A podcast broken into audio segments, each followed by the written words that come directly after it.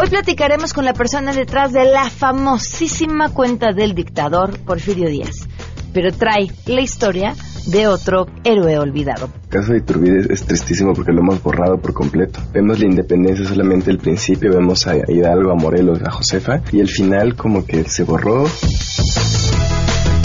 Por supuesto, no se pierdan más adelante la sección de ciencia con Enrique Ansúrez. Tenemos buenas noticias y Guillermo Moreno nos pondrá en contexto. Así arrancamos a todo terreno. MBS Radio presenta a Pamela Cerdeira en A Todo Terreno, donde la noticia eres tú.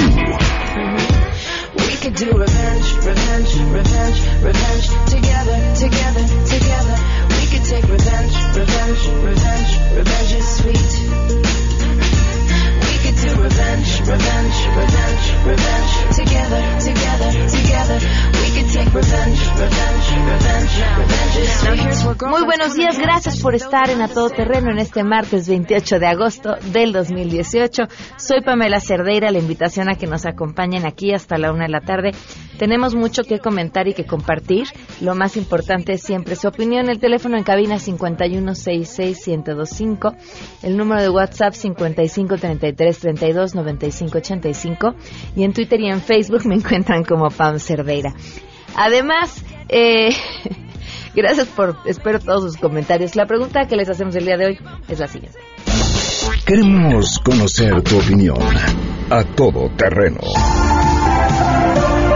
¿Crees que los partidos políticos se deben reestructurar? Sí, efectivamente creo que debe de existir una reestructuración en algunos partidos políticos México y eh, en algunos otros lo que procede es que desaparezcan definitivamente.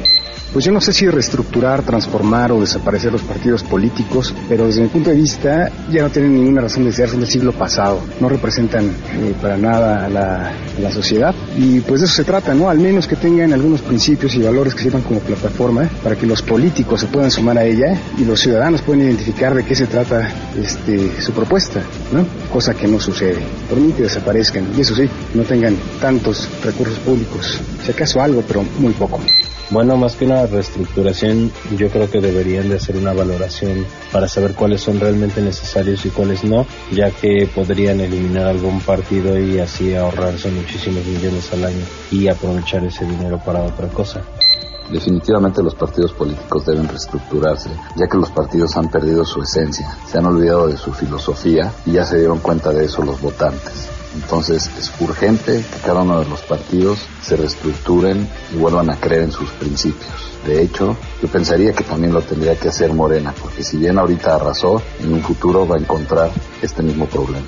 Bueno, en mi opinión, los partidos políticos en México son estructuras que no necesariamente corresponden eh, con los intereses de la sociedad. En teoría, un partido político debería de representar los intereses de una sociedad, por ejemplo, maximizar el bienestar social, contribuir a que eso se logre mediante el diseño de leyes, políticas, políticas públicas que nos lleven a, tener un mejor nivel de bienestar en general. Sin embargo, en México los partidos políticos pues son empresitas, son concesiones, son franquicias que más que nada tienen intereses particulares y no intereses eh, sociales. Entonces se requiere ahí pensar en rediseñar estos mecanismos y estos esquemas para que se eliminen esos incentivos de, de que son desde el punto de vista personal desde el punto de vista individual y no necesariamente desde el punto de vista de lo que se necesita para un crecimiento y un desarrollo de, de una sociedad. A Todo Terreno. Gracias por sus respuestas. Hoy se cumplen 11 meses con 27 días del feminicidio de Victoria Pamela Salas Martínez. que siguen las investigaciones, siguen esperando y, y teniendo todavía los resultados de los este, peritajes que mandaron a analizar. A tres meses todavía están esperando los resultados de esa investigación todavía. Victoria, pues nada. Es increíble que estamos casi, casi por llegar al año del feminicidio de Victoria Pamela Salas Martínez a escasos tres días y la justicia no ha llegado. Ante una procuraduría que prometió a la familia hacer justicia, esperar, tener paciencia. ¿Cuánto tiempo más? 11 meses con 27 días y en este espacio seguiremos contando. Vamos con la información.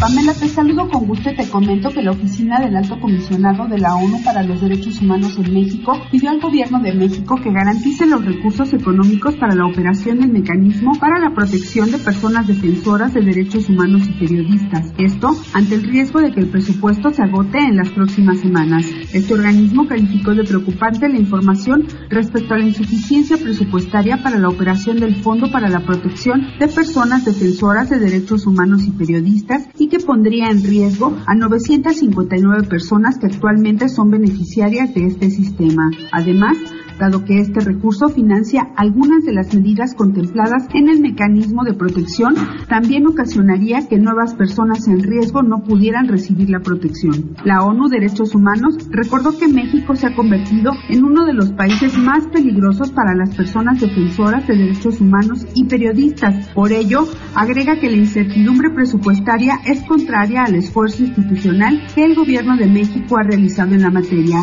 Jan Yarab, representante de la ONU Derechos Humanos en México, expresó que no se puede olvidar la importancia de este mecanismo. Su existencia ha salvado las vidas de personas que a través del ejercicio del periodismo o la defensa de los derechos humanos se destacan como un elemento fundamental para el goce de los derechos de todas las personas que viven en este país. La falta de recursos implicaría exponerlos a un nivel de riesgo inaceptable. Ante la urgencia de la situación, la ONU-DH México hizo un llamado a las autoridades mexicanas a adoptar las medidas necesarias para garantizar el funcionamiento del mecanismo y la implementación efectiva de las medidas de protección que resulten necesarias para las personas defensoras de derechos humanos y periodistas. Pamela, la información. Pamela, buenas tardes para ti, para el auditorio. Te informo que el secretario de Protección Civil de la Ciudad de México, Fausto Lugo, anunció que el próximo 19 de septiembre se van a realizar dos simulacros a las 7.19 y a las 13.14 horas, pero la alerta sísmica solo sonará en el último y esperan efectuar un evento en el Zócalo Capitalino en donde esperan que estén autoridades locales y federales. En conferencia de prensa afirmó que a un año del sismo de septiembre pasado aún falta mucho por mejorar en protección civil, por lo que deben seguir trabajando de la mano con la población porque aún hay inmuebles en proceso de demolición y con damnificados, aunque en el Atlas de riesgo ya tienen ubicadas las zonas con mayor probabilidad de daños en caso de un sismo. Vamos a escucharlo. El Atlas de riesgos y peligros nos da cuenta de los diferentes escenarios.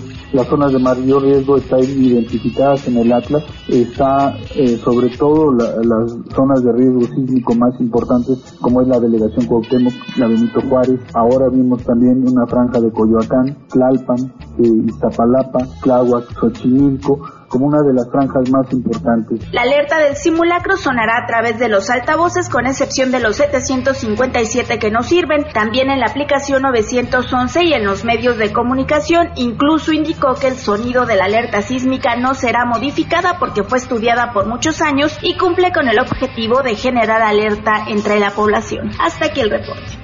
Buenas tardes. El envejecimiento de la población en México, que se estima en el 2050 será el equivalente al 30% de los habitantes del país, representa un reto en términos de políticas públicas y de atención, alertó Mario Enrique Tapia, académico de la Facultad de Estudios Superiores Zaragoza de la UNAM. En el marco de la conmemoración del Día del Adulto Mayor, el catedrático señaló que cerca del 50% de este sector de la población, integrado actualmente por unos 10 millones de personas, es decir, el 8.9% de ciudadanos, enfrenta diversas problemáticas como pobreza, violencia física, psicológica, económica o abandono. Escuchemos. Se estima que para el año 2050 se calcule que nuestra población envejecida, es decir, de adultos mayores, esté dentro del rango de los 22 a los 30% de población de adultos mayores. Esto va a ser un gran reto para las políticas públicas. Se estima en la Organización Mundial de la Salud que un país que se encuentra del 8% para arriba está en un proceso franco de envejecimiento de la población. Frente a este escenario, agregó que un tema prioritario debe ser la atención a su salud en razón de que un adulto mayor acude cuatro veces más a consulta que otros grupos poblacionales, además de que el costo es siete veces mayor debido a que muchos de ellos tienen padecimientos crónicos o enfermedades discapacitantes. Señaló que otro reto es formar recursos humanos necesarios para la atención de adultos mayores. En este sentido, el académico de la FES Zaragoza refirió que a estos desafíos se suma la poca investigación para prevenir síndromes geriátricos y los modelos de atención tanto en instituciones de salud como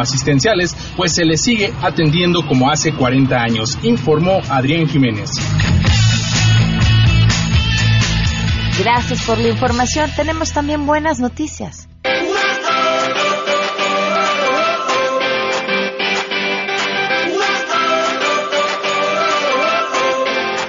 Buenas tardes, te escuchamos. Así es, gracias. El gobernador del Banco de México, Alejandro Díaz de León, presentó el nuevo billete de 500 pesos, el cual será puesto en circulación a través del sistema bancario a partir de este martes 28 de agosto. El gobernador del Banco Central presentó este billete de 500 pesos que tiene en el anverso el retrato de Benito Juárez haciendo alusión al proceso de la reforma y la restauración de la República, mientras que en el reverso se ilustra con el ecosistema de costas, mares e islas en la reserva de la biosfera del Vizcaíno, que es patrimonio nacional de la humanidad y está ubicada en Baja California Sur. Indicó Alejandro Díaz de León que si bien el billete de 20 pesos es del mismo color, no hay eh, por qué confundirse, hay algunas diferencias como el tamaño y la textura. Para MBS Noticias, Citlali Sáenz.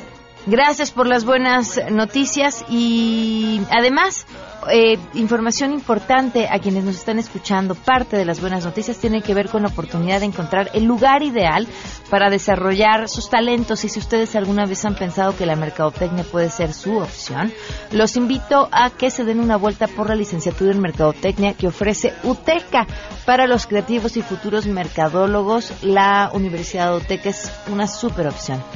Ya no le busquen.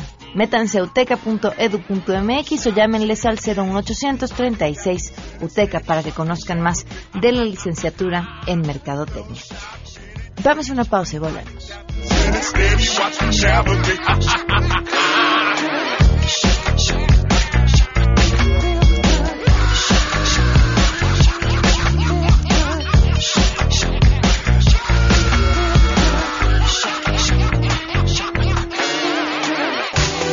Queremos conocer tus historias. Comunícate al 5166-1025. Pamela Cerdeira. A todo terreno. Donde la noticia eres tú. Volvemos. Pamela Cerdeira está de regreso en A Todo Terreno. Únete a nuestra comunidad en facebook.com. Diagonal Pam Cerdeira. Continuamos.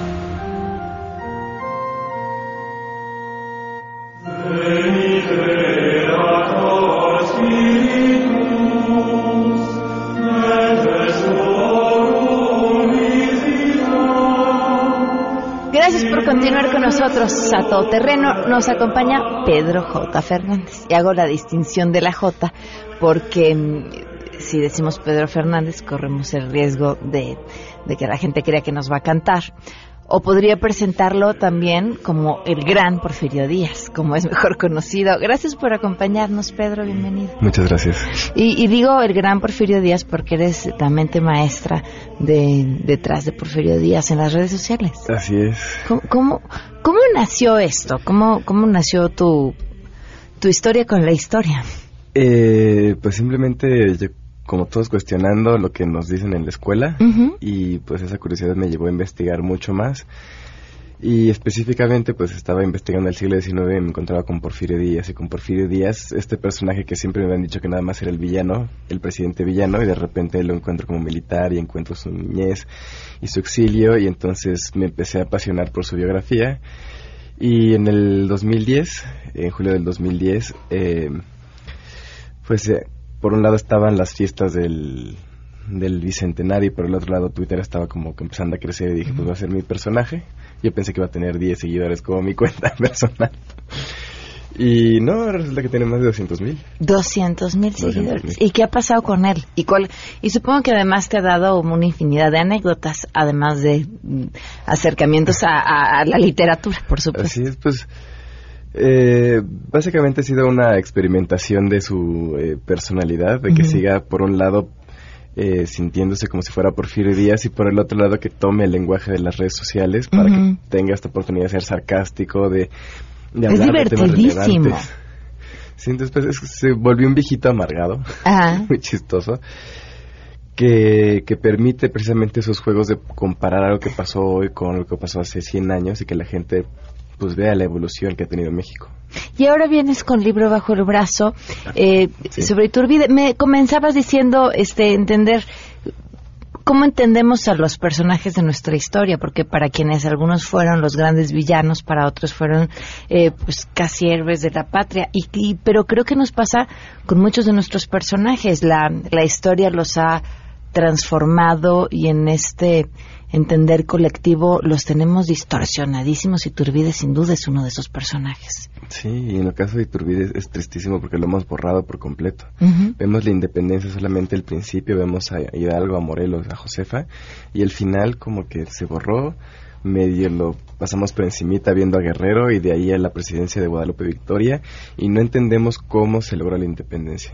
Y precisamente porque hemos borrado a Iturbide, que es el libertador de México. ¿Por qué decides retomarlo, rescatarlo? Yo quería escribir una novela de la independencia Ujú. y quería que fuera un poco del corte del libro anterior, que era la biografía novelada de Porfirio Díaz. Entonces, buscando personajes, me di cuenta que muchos o, o los fusilaban a los pocos meses de estar en campaña, o aceptaban el indulto, entonces se salían de, de esa etapa insurgente. Entonces, investigando, pues dije, Iturbide me da la narrativa completa para escribir la, la independencia, me permite realmente contar cómo se consumó y este periodo que, pues, que hemos borrado completamente, que es el primer imperio.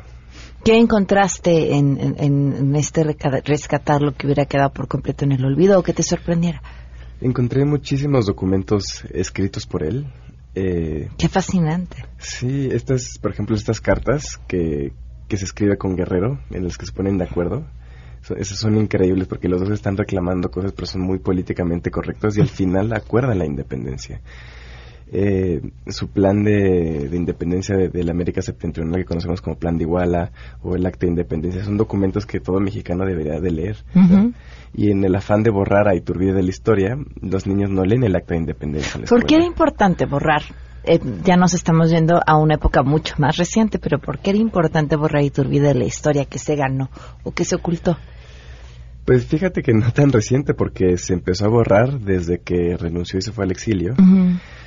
Porque, pues, por un lado era conservador, por otro lado era imperialista. Estábamos empezando a hacer una república, entonces teníamos que borrar esos rastros que quedaban ahí de, de imperialismo. Eh, cuando fue realista, combatió a Hidalgo y combatió a Morelos. Y entonces, cuando hacemos este panteón patrio y decimos Hidalgo es el padre de la patria, ¿cómo podemos tener a Iturbide como héroe si lo combatió? Claro. Entonces, caemos en esta versión blanco y negro donde para que uno sea blanco el otro tiene que ser negro. Claro. Eh, tengo una, una pregunta que me ha inquietado desde un inicio previo a esta entrevista y desde que conocí tu historia. ¿Por qué diablos estudiaste ingeniería en computación? Pues me gusta mucho la ingeniería, se me da... Sí, me queda y clarísimo. Y yo, yo pensaba que, o sea, se había tomado cursos de escritura. Yo pensaba que ese era mi hobby, que yo iba a escribir porque me gustaba. Y la historia pues también me gustaba. Y cuando empezó a funcionar la cuenta de Porfirio Díaz, dije, pues si quiero publicar un libro, pues tiene que ser novela histórica porque es lo que a mis seguidores les interesa. Entonces, pues decidí aventarme a escribir mi primer libro, Los pecados de la familia Montejo. Y de repente pegó y dije, pues ya esto ya no es un hobby, es un trabajo. Entonces, pues dejé de ejercer de ingeniero. Y ya te has dedicado de lleno a la investigación y a la escritura. Así es. ¿Qué, qué licencias tiene esta novela histórica?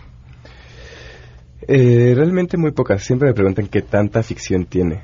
Lo cierto es que sí eh, hay que dramatizar, pero lo que sucede en la novela sí, sí pasa, sí pasó. Tanto así que incluyó muchos eh, documentos reales de, de Iturbide. Pero pues sí, de repente eh, en un libro o en un ensayo encuentras una reunión entre tal y tal personaje y tú tienes que desarrollarla. Tienes que entender la psicología de los dos personajes y poner diálogos. Entonces, pues sí es, es novelar, sin inventar, porque al final pues parte de la investigación es eh, pues entender la psicología de todos estos personajes, entender el contexto histórico y que, y que el, el lector entienda dónde está. ¿Y cómo lo defines después de haber entendido su psicología y su entorno a Iturbide? Como uno de los eh, militares más capaces de la guerra de independencia, solamente perdió una batalla en cinco años. Como un diplomático muy capaz, al final cuando decide hacer la independencia, él se pone de acuerdo con diferentes eh, facciones para que se pusieran de acuerdo en un objetivo común que era la independencia y como un muy mal político y mal gobernante. Al final no supo cómo gobernar y su imperio fue muy breve. Muy bien, pues muchísimas gracias Pedro, mucho gusto y, y, no se pierdan este libro de Pedro J. Fernández Iturbide, el otro padre de la patria. Muchísimas gracias. Gracias. Damos una pausa y volvemos.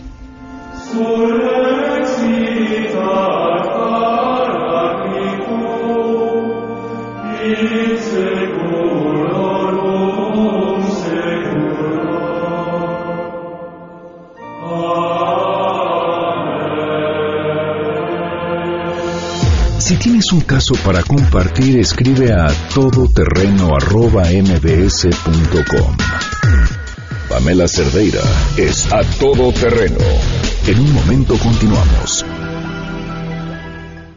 Estamos de regreso. Síguenos en Twitter, arroba Pam Cerdeira, todoterreno, donde la noticia eres tú.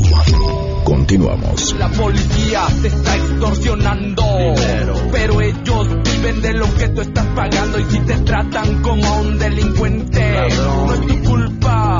Dale gracias al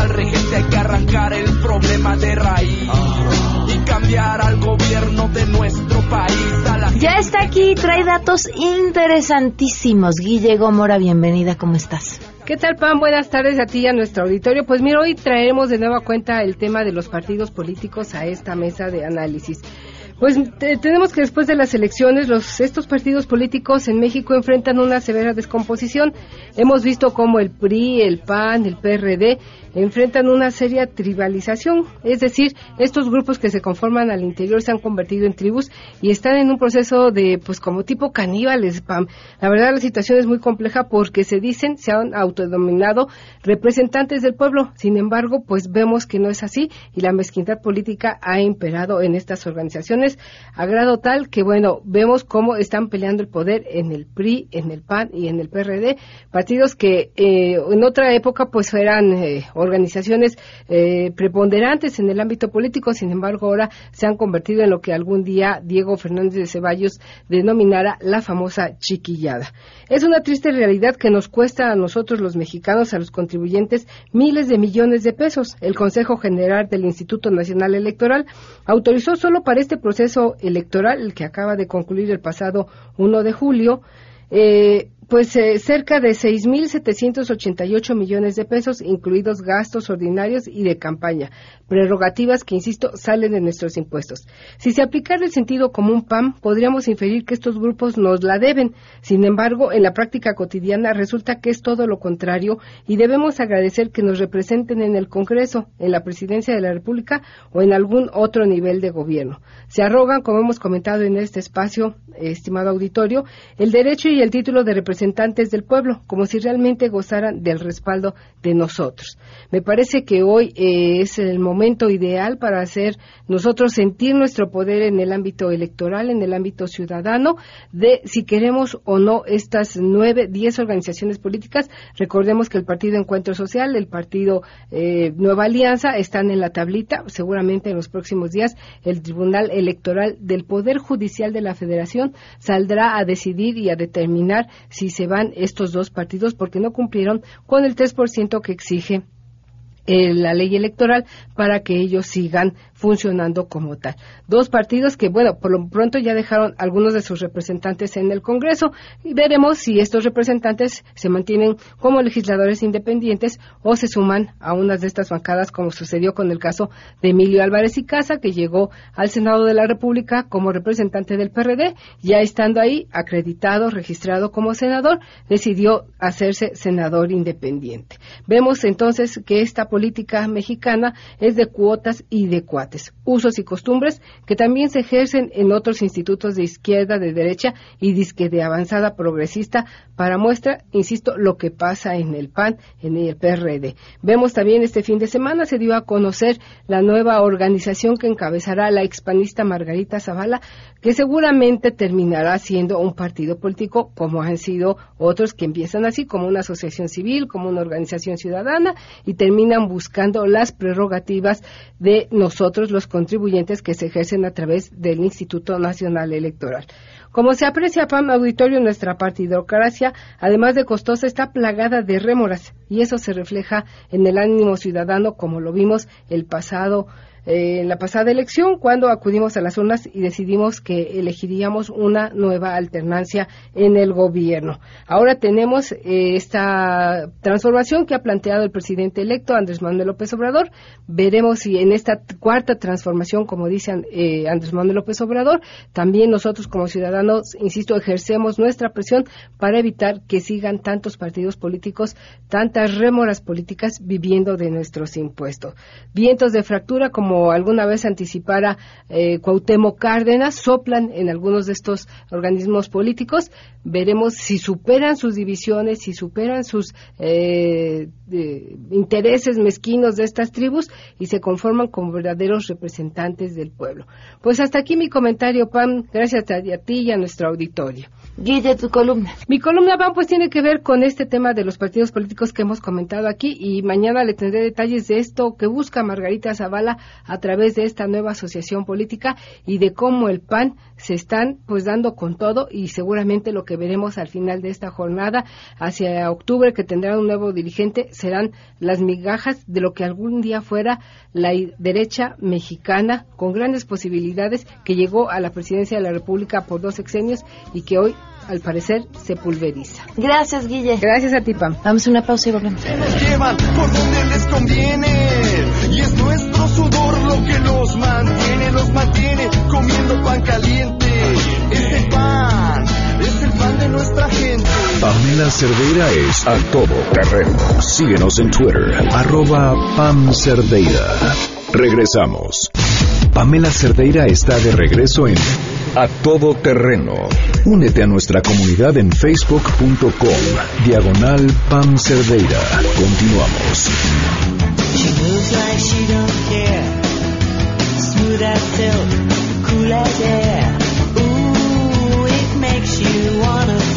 Continuamos a todo terreno. Le agradezco enormemente a Adriana Peralta que nos acompañe hoy. ¿Cómo estás, Adriana? Buenas tardes. Muy bien, gracias, Pamela. ¿Cómo estás tú? Bien, me, me gusta mucho tu planteamiento. La corrupción es sin duda uno de los grandes temas que tenemos en el país. Y hablar acerca de la corrupción desde las empresas, ya sacar de ahí un poco de la escena el tema político, pero también desde, desde algo de lo que pareciera que, que nunca nos gusta retomar, ¿no? Pensamos en corrupción y pens- pensamos en medidas eh, punitivas, pero nunca pensamos en, en, en el antídoto tan básico como hablar de principios y de ética. Y supongo que por ahí es por donde va tu libro.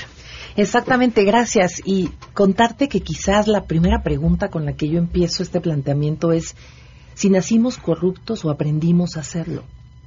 Y creo que sin irme tanto al grado filosófico, que lo intenté, hice un intento en el libro, espero que, que así lo tomen, pero la parte de la pregunta, ¿de verdad nacimos? Porque por ahí Thomas Hobbes dice, sí, el hombre es el lobo del hombre. O sea, el hombre nació malo por naturaleza.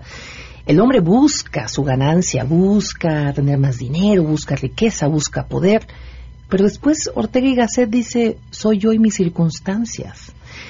Luego entonces la pregunta sería, ¿nacimos o decidimos hacernos corruptos? Eh, en el libro de planteamiento mi, mi tesis es esa.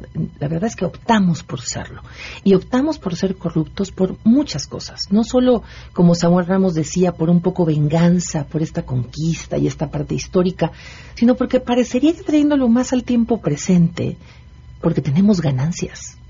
Porque tenemos ganancias inmediatas estamos en la época del hipertransparentismo, la o totalmente la accesibilidad en medios. Todo es inmediato. Tú subes algo y ya está en la red social y ya es eh, trending topic y todo el mundo habla del tema. Entonces estamos acostumbrados a resultados muy inmediatos. La corrupción en el día a día se vuelve un camino muy sencillo para obtener beneficios sin pasar por todo un proceso. Ok, y también porque es- hemos construido procesos complicados, ¿no? Porque podríamos tener resultados inmediatos si los procesos fueran más sencillos o no. A fuerza hay que pasar por el camino tortuoso. Buena pregunta. Fíjate que en el 2017, en febrero, se, se publica una encuesta de INEGI justamente que evalúa la efectividad de los trámites que hacen todas las empresas en México. Nada más, el grupo empresarial a nivel privado hace 35 millones de trámites durante 2016.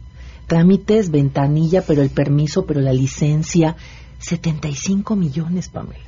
Claro, de esa encuesta ellos nos dicen, lo que, lo que publica eh, INEGI, es que al menos el 65% reconoce haber pagado una mordida. Ah, bueno, o sea, dentro de lo corrupto somos honestos. Bueno, creo que la frusería que tanto es parte de nuestra cultura, ¿no? Claro. Y, pero, pero al final del día, de este 65% que acepta haber pagado, lo pagó para agilizar trámites. Y es ahí un poco lo que comentas. ¿Qué tanto nos hemos también puesto el- en marcha procesos tan complicados? Compliance surge como, como una marca, surge como un principio en Estados Unidos hace 40 años y busca lo opuesto, busca agilizar procesos, pero sobre todo de una cara de la ética, o sea, hacia adentro, y de la integridad. ¿Cómo? Primero empieza en la iniciativa privada. Inicia porque hay casos muy, muy, bueno, casos públicos que inician con la maquila, por ejemplo, con el tema textil, después la pa- el tema financiero, pero que al final del día lo que buscan es siempre hacer un proceso mucho más transparente. ¿Por qué? Porque resulta que estas empresas lo que tienen son demandas o publicaciones, en caso particular de una marca textilera, que niños estaban haciendo zapatos tenis, ¿no? Ok, O ajá. shoes para Sí, sí. tacos para, para fútbol. Y que al final del día, bueno, pues no tenían ninguna regla para trabajo de no menores. Y ahí es donde surge, ahí empieza a surgir compliance. Sí, está bien, vas a vendernos, vas a hacer lo mejor, de mejor calidad, pero también es importante el cómo lo haces. ¿Quiénes están trabajando este producto? ¿Dónde se vende? ¿Pagas impuestos? ¿Pagas la publicidad de manera correcta? Ahí empieza compliance. Al día de hoy, desde el año pasado, esto ya es mandatorio para las empresas en México por, por la Ley General de Responsabilidades Administrativas, la cual nos dicta que debemos contar con una política de integridad.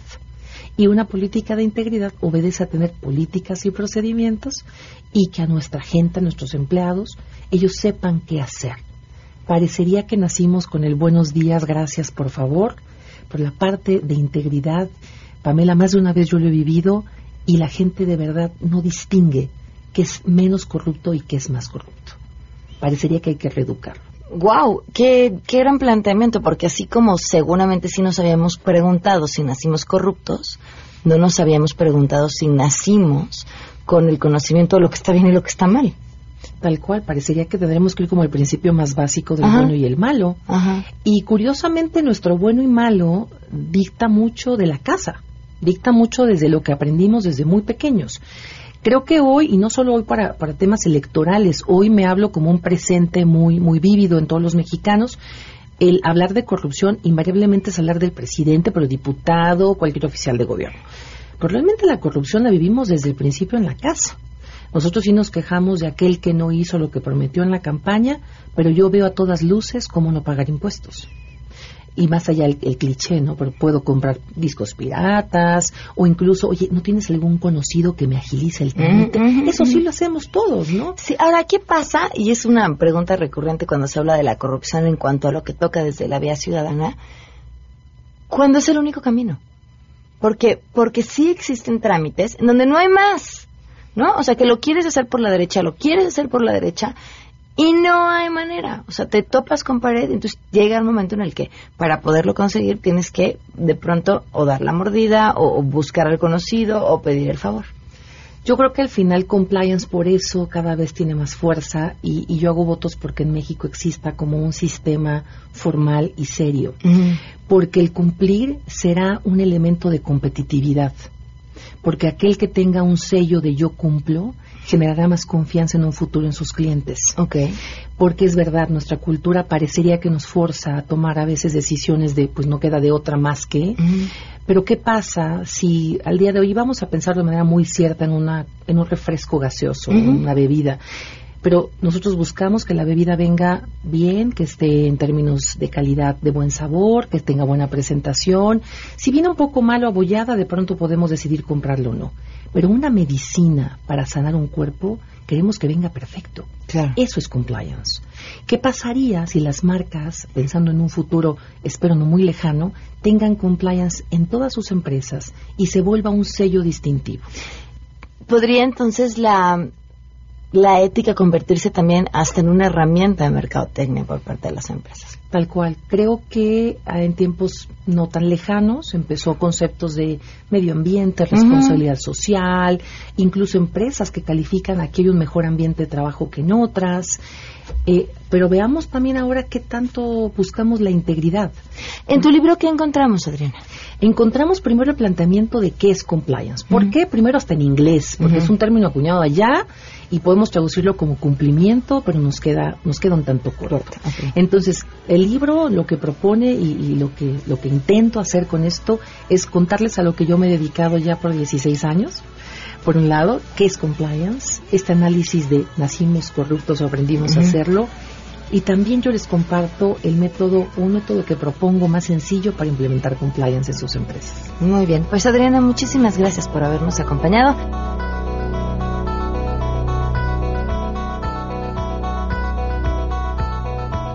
Y ya está con nosotros Enrique Ansures. ¿Cómo estás, Enrique? Bien, bien, bien. Aquí, aquí emocionado por uno de los descubrimientos más importantes de la astronomía recientemente. A ver, cuéntanos. Pues fíjate que, que a Albert Einstein no le dieron el, el premio Nobel como uno, algunos creen que se lo dieron por su descubrimiento, bueno, sus teorías este, más conocidas como la relatividad, la relatividad general, que gracias a todo este tipo de trabajos de pues, tenemos satélites este, orbitando este, y nos dan las- el posicionamiento global. Cuando ustedes usan sus, sus mapas para poderse ubicar en el, el tránsito o encontrar a las personas, pues eh, tenemos ese tipo de tecnología gracias a los trabajos de Einstein, entre otras cosas. ¿no? Se le- a él le dieron el premio Nobel por, una, por un trabajo que es sobre el efecto fotoeléctrico. El efecto fotoeléctrico es el que se aplica a las, a las, a las celdas solares, supongamos. Ahora en el futuro que necesitemos mucha energía va- vamos a necesitar este tipo de, de- de instrumentos y le dieron el, el Nobel por eso.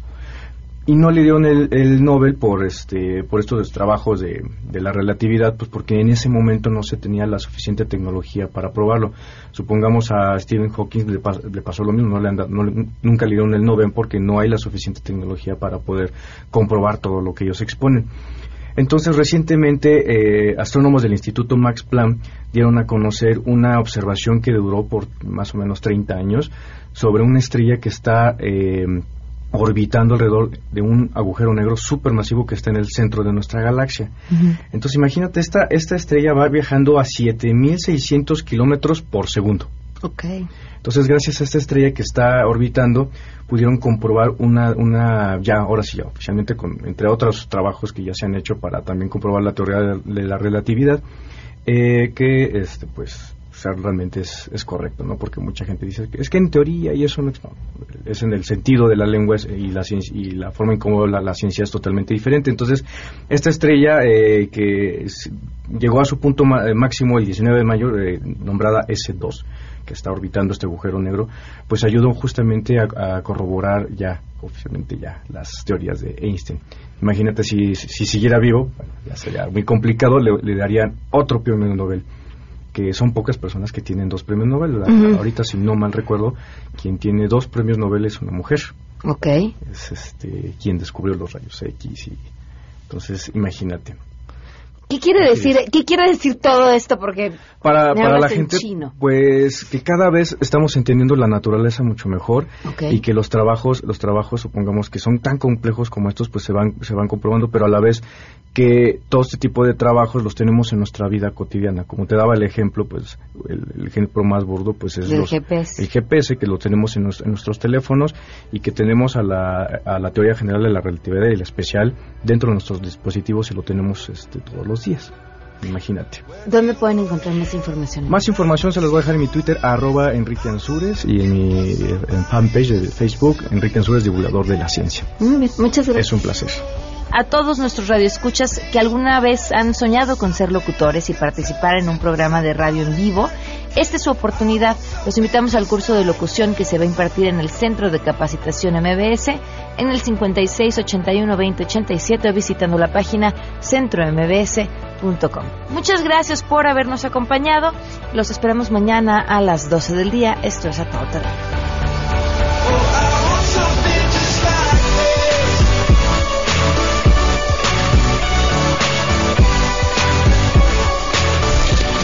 MBS Radio presentó a Pamela Cerdeira en A Todo Terreno. Te esperamos en la siguiente emisión. A Todo Terreno, donde la noticia eres tú. MBS Radio, en entretenimiento, estamos contigo.